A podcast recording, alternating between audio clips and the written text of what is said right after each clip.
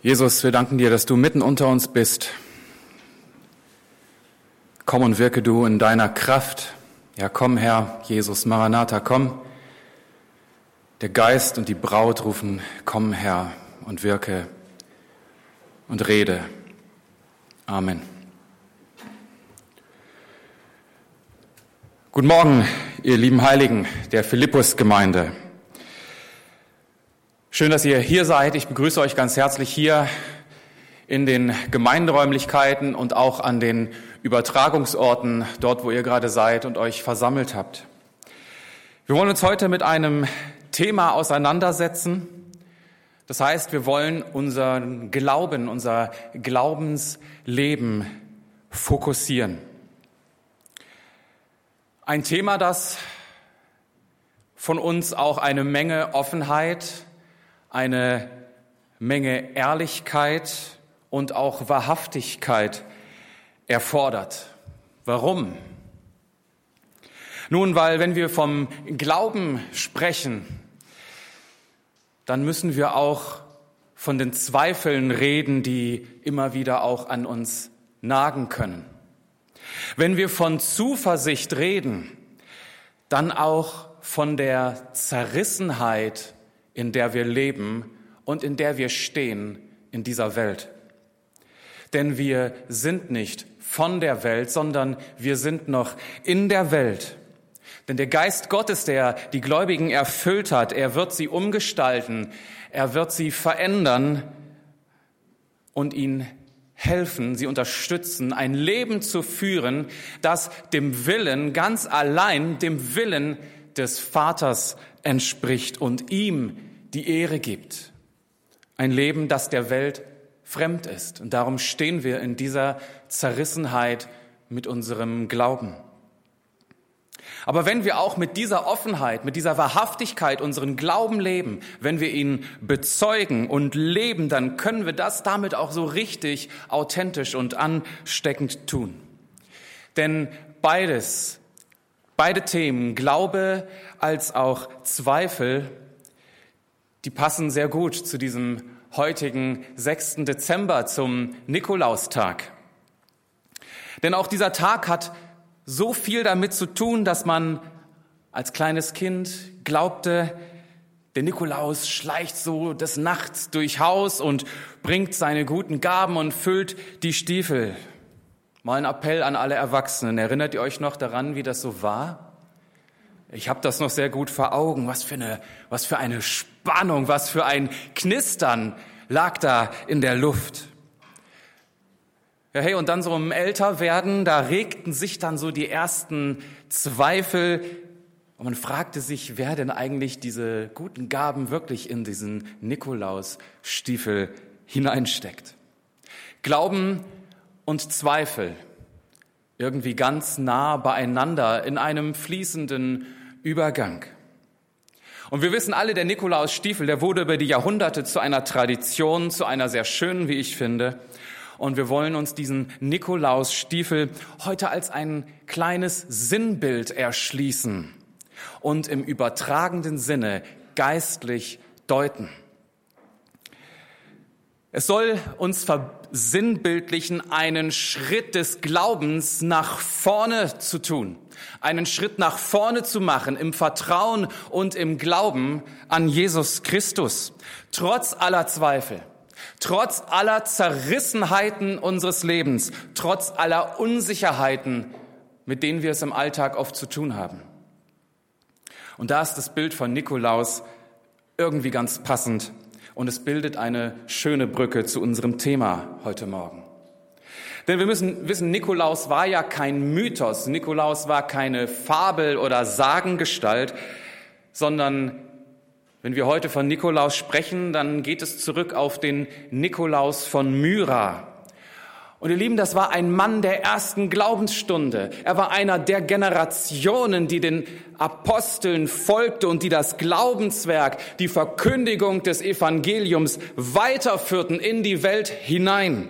Und Nikolaus war ein Mann des Glaubens. Und da sind wir wieder beim Thema.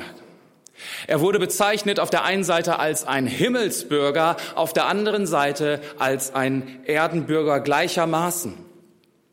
Ein Mensch, so wie wir, hier auf der Erde lebend und ganz, ganz sicher mit allen Zweifeln und mit allen Ringen um seinen Glauben vertraut. Und auf der anderen Seite war er ein Mann des Glaubens, ein Mann des festen und tiefen Glaubens mit einem Stiefel fest im Reich Gottes stehend und es im Glauben auf die Erde bringend.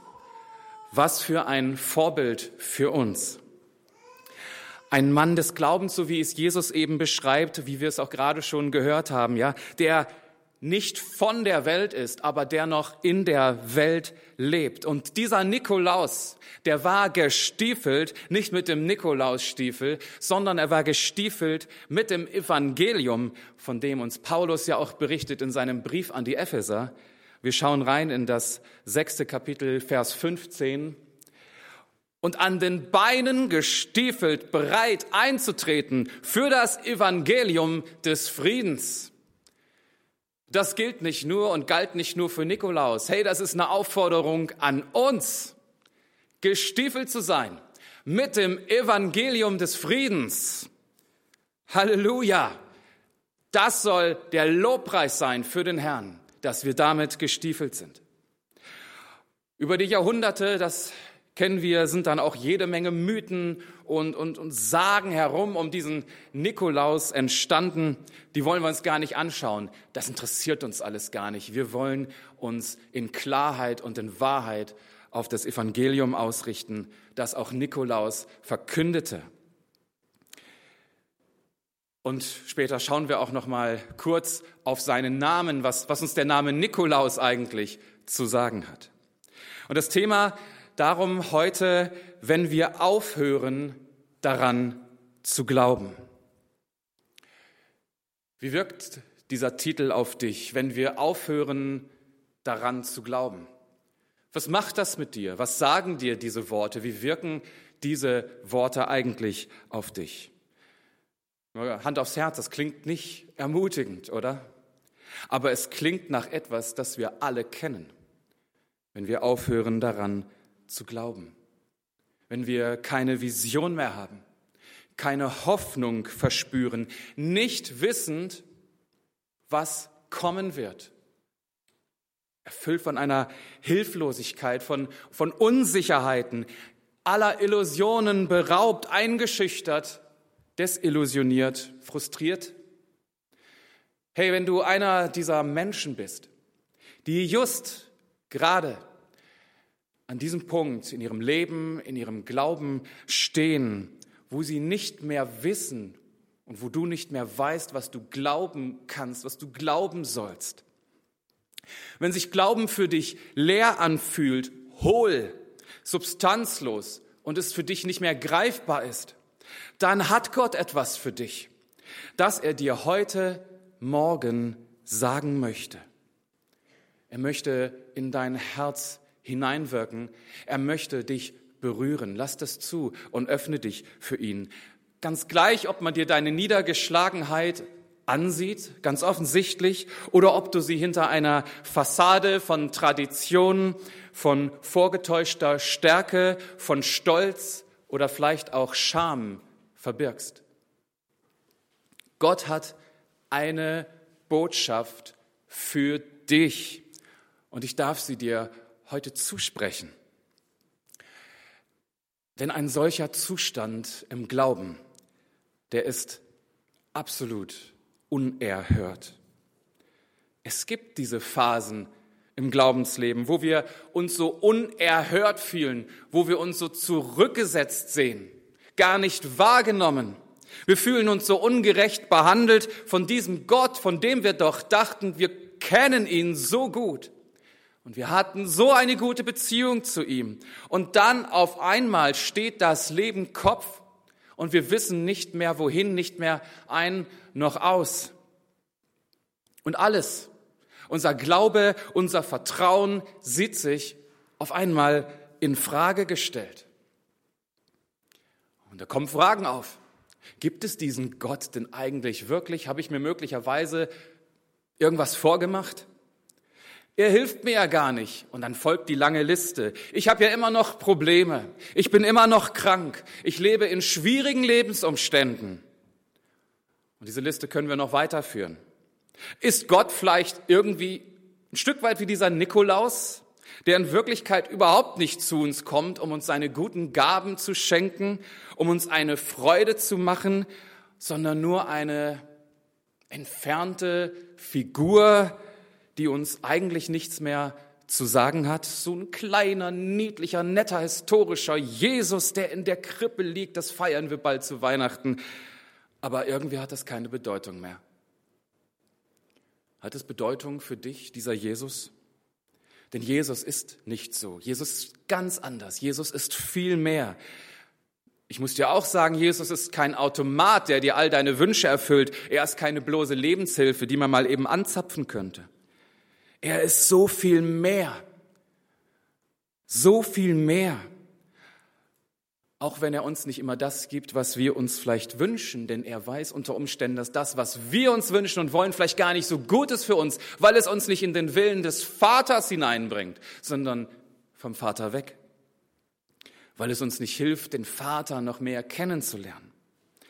Denn, ihr Lieben, wir müssen ehrlich sein, unsere Sicht der Dinge, die ist so beschränkt und so begrenzt, und allzu oft drehen wir uns doch als Christen, als Nachfolger Jesu viel zu sehr um uns selber, um unsere religiösen Gefühle. Und das ist auch in Freikirchen ein Problem. Ja, ob mir der Lobpreis nun gerade gut getan hat, ob der Prediger nett zu mir war oder ob er viel zu deutlich ist. Hey, es geht nicht um uns, es geht um Gott. Und wir wollen uns vor dem Herrn versammeln und ihn anbeten. Wir müssen uns gar nicht verstecken hinter religiösen Gefühlen. Das haben wir gar nicht nötig, weil Gott uns freigesetzt hat. Gott hat uns frei gemacht. Jesus hat alles überwunden und wir können ganz authentisch, wir können ganz offen, wir dürfen so ehrlich vor ihn kommen und genau das sagen, was unser Herz bewegt. Das ist eine Gnade, dass wir das können. Und dann kommt noch was, das dürfen wir sogar untereinander, voreinander tun, in Offenheit und in Ehrlichkeit leben und uns sagen, was uns bewegt und da hakt's aber. Und auch Lobpreis ist in erster Linie dafür gedacht, dass wir ihn in die Mitte stellen, dass wir vor seinen Thron treten, dass wir uns ganz um Christus drehen. Und ich fand, das war heute so ein wunderbarer, Christuszentrierter Lobpreis. Vielen Dank dafür. Und wir hören Predigten, damit wir aufgeweckt werden, nicht damit man uns einschläfert. Denn wenn uns Gottes Wort zu unbequem ist, dann sollten wir uns ganz ehrlich fragen, woran liegt es eigentlich? Es liegt nicht an Gottes Wort. Wir haben natürlich immer die Wahl. Wir können die Bibel, wir können sie beiseite legen, wir können sie im Regal verstauben lassen oder aber wir bringen den Mut auf, wir nehmen sie zur Hand und stellen uns diesem umfassenden, diesem kompletten Urteil und der Beleuchtung Gottes. Das ist nicht immer angenehm. Das ist auch nicht immer einfach, aber es ist immer, es ist immer, immer gut für uns, weil Gott uns zu einem guten, wunderbaren Ziel bringen möchte. Wenn ich mal so in meine Familie schaue, ja, dann werden meine zwei wundervollen Töchter sicherlich auch ein sehr lebhaftes Zeugnis davon geben, dass die Entscheidungen ihres Vaters nicht immer so nachvollziehbar sind. Manchmal sind die ganz schön unbequem. Dabei meint der Papa ja eigentlich nur so gut, trotz aller menschlicher Fehlerhaftigkeit, die er auch mit an den Tag bringt. Aber gelegentlich überblickt er die Dinge dann doch noch ein bisschen mehr und weiter als sie. Und es tut uns ja auch sehr gut, wenn wir herausgefordert werden, an die Grenzen unseres Lebens zu gehen, an die Grenzen unseres Glaubens zu kommen. Denn nur an diesen Orten unseres Lebens erweist sich unser Glaube wirklich als tragfähig und als echt und lebendig. Und es werden auch im größten Glaubensleben die stärksten und die heftigsten Zweifel zuerst kommen. Zweifel, die uns niederringen möchten. Und hey, weißt du was? Gott lässt das zu, weil er es gut mit uns meint und genau weil er dieser Gott ist, der etwas Gutes für uns hat, der dich beschenken will. Wenn wir mal so einen Blick in die Bibel werfen, dann zeugen gerade die Psalmen und viele andere Stellen auch im Alten Testament davon, wie schonungslos, wie vollkommen ehrlich da von Angst, von innerer Leere, von Zweifeln gesprochen wird. Der Psalm 23 ist da wohl einer der bekanntesten seiner Vertreter. Wir schauen ihn uns mal an. Genauer Vers 4. Selbst auf dem Weg durch das dunkelste Tal, da fürchte ich mich nicht. Da redet der Schreiber von so einem finsteren Tal im Glauben, von so einer Untiefe des Lebens. Aber da bleibt er nicht, sondern er richtet, er fokussiert seinen Blick. Denn du bist bei mir, sagt er. Gott ist da. Dein Wehrstock, deine Hirtenstab, sie trösten und sie ermutigen mich. Wow. Er leitet uns, auch wenn wir das nicht unbedingt sehen. Er führt uns, wenn es ganz dunkel wird, wenn wir das Gefühl haben, alles bricht zusammen. Da ist sein Hirtenstab, da ist sein Wehrstock, der uns leitet. Und dieser Mann David, der das hier geschrieben hat und viele andere Psalmen auch, das war übrigens der Mann, von dem auch gesagt wird, dass er ein Mann nach dem Herzen Gottes war. Und der wusste nur zu gut, was Zweifel sind. Er wusste, was es bedeutet, an die Grenzen seines Glaubens geführt zu werden. Und er wusste aber auch, dass es seinen Glauben stärkt, dass es ihn kräftigt und dass Gott es zulässt, diese Situation, um uns zu läutern, um uns zu stärken, um uns zu kräftigen, zu gründen und unseren Glauben noch reiner und noch kostbarer werden zu lassen. Denn wenn wir einen starken Glauben haben wollen, dann müssen wir auch wissen, dass wir ganz nach unten müssen. Es klingt so einfach, es klingt so schön und es klingt auch so fromm, wenn wir im pfingstlerischen Glauben, im charismatischen Feuer darum beten, Herr, schenke uns einen großen Glauben. Aber sind wir auch mit dem gleichen Eifer und mit dem gleichen Feuer dabei, den ganzen Weg dahin zu gehen? um zu dieser Glaubensfülle zu gelangen. Das eine geht ohne das andere nicht. Ich möchte ein Zitat von Smith Wigglesworth vorlesen, der mich sehr beeindruckt. Er schrieb, oder zuerst was zu seiner Person. Es war ein, ein Mann des Glaubens, sage ich mal. Er wird auch als der Apostel des Glaubens benannt und wirkte so im 20. Jahrhundert in England und dann auch weltweit und ihm folgten Zeichen und Wunder. Er hat viele Dinge getan im Namen Jesu. Und der, der diese großen Dinge wirkte, war so demütig und er sagte, Gott hat wiederholt seine Dampfwalze über mich geschickt und mich niedergedrückt.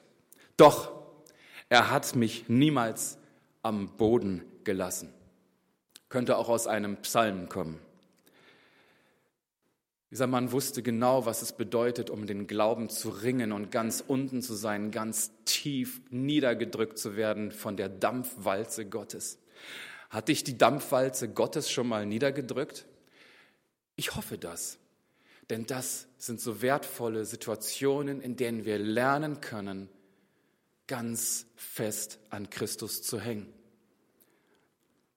Und ich hoffe, dass wir uns alle nach einem solchen Glauben sehnen, einem Glauben, der unerschütterlich und fest hält, selbst wenn die ganze Welt, das ganze Leben scheinbar wankt.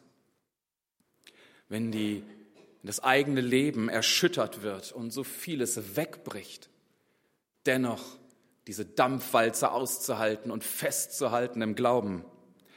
Denn das ist der Weg, mit dem Gott kostbaren Glauben in uns hervorbringt, diesen geschliffenen Diamanten. Und hab keine Angst, wenn du für dich denkst, dass du für einen solchen Weg nicht stark genug bist. Nein, natürlich bist du das nicht. Das ist keiner von uns. Wir sind nicht stark genug dafür. Es ist alleine die Kraft Gottes, Es ist das Wirken des Heiligen Geistes, das uns befähigt, solche Umstände in unserem Leben tragen zu können und nicht daran zu zerbrechen.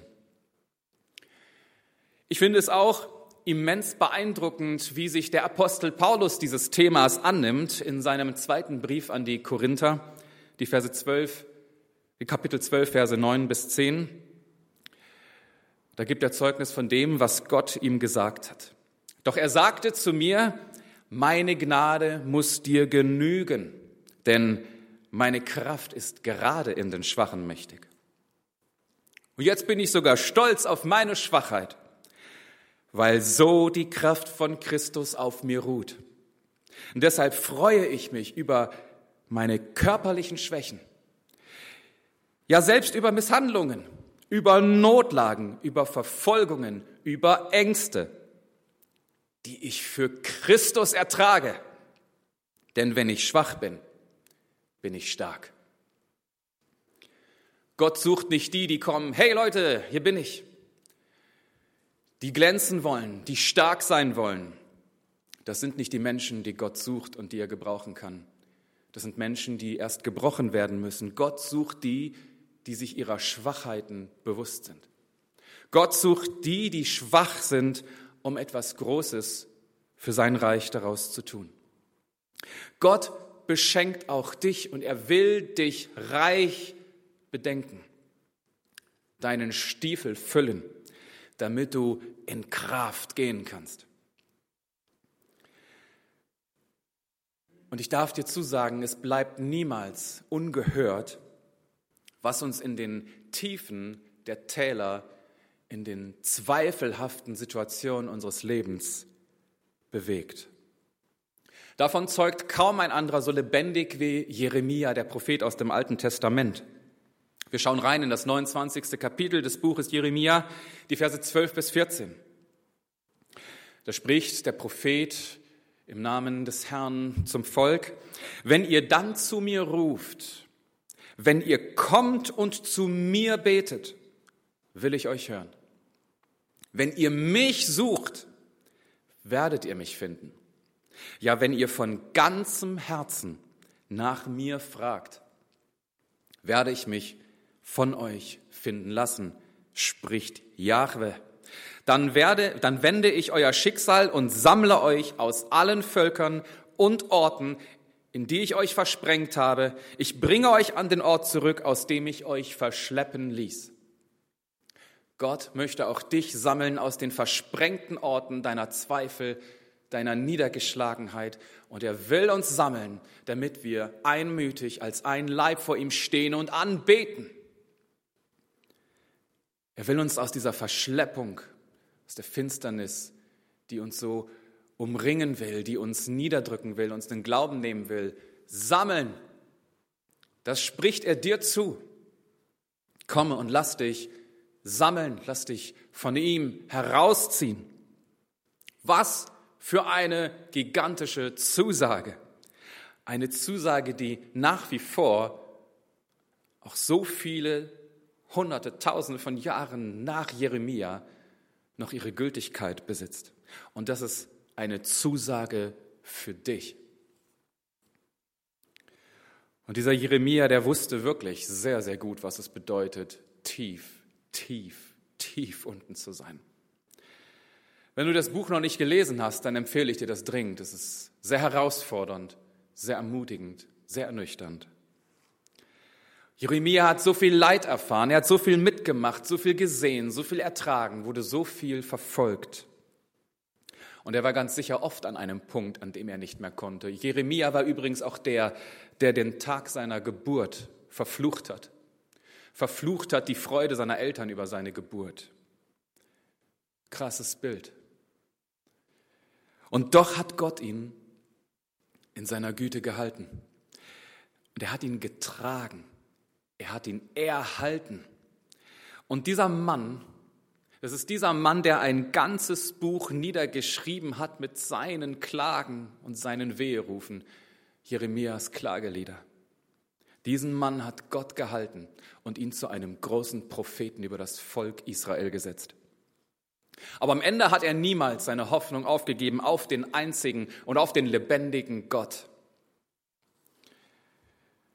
Und auch dir möchte ich heute Morgen zusprechen, Gott hört dich. Gott sieht dich. Selbst wenn du in der Position bist, noch nie etwas von Gott gehört zu haben, wenn dir Jesus fremd ist und es dir noch viel fremder ist, dass er auferstanden ist und dass er tatsächlich lebt, dann spreche ich dir hier die gute Nachricht des Evangeliums zu. Jesus lebt. Er ist auferstanden. Er ist in diese Welt gekommen. Darum feiern wir Weihnachten. Und er ist auferstanden. Darum feiern wir Ostern. Halleluja. Jesus lebt. Und das spreche ich dir zu. Dieses Evangelium. Es ist die Botschaft, die Menschen verändert hat. Menschen herausgefordert hat, herausgerufen hat, Herzen verändert hat, ganze Generationen verändert hat. Und es ist ein bisschen flapsig gesagt, die Botschaft, die jeden von uns auch zum Nikolaus macht. Zu einem Mann des Glaubens, zu einer Frau des Glaubens, fest im Glauben gegründet, aber noch in dieser Welt. Und ich möchte nochmal zu diesem Namen, ich deutete das ja bereits an, Nikolaus zurückkommen.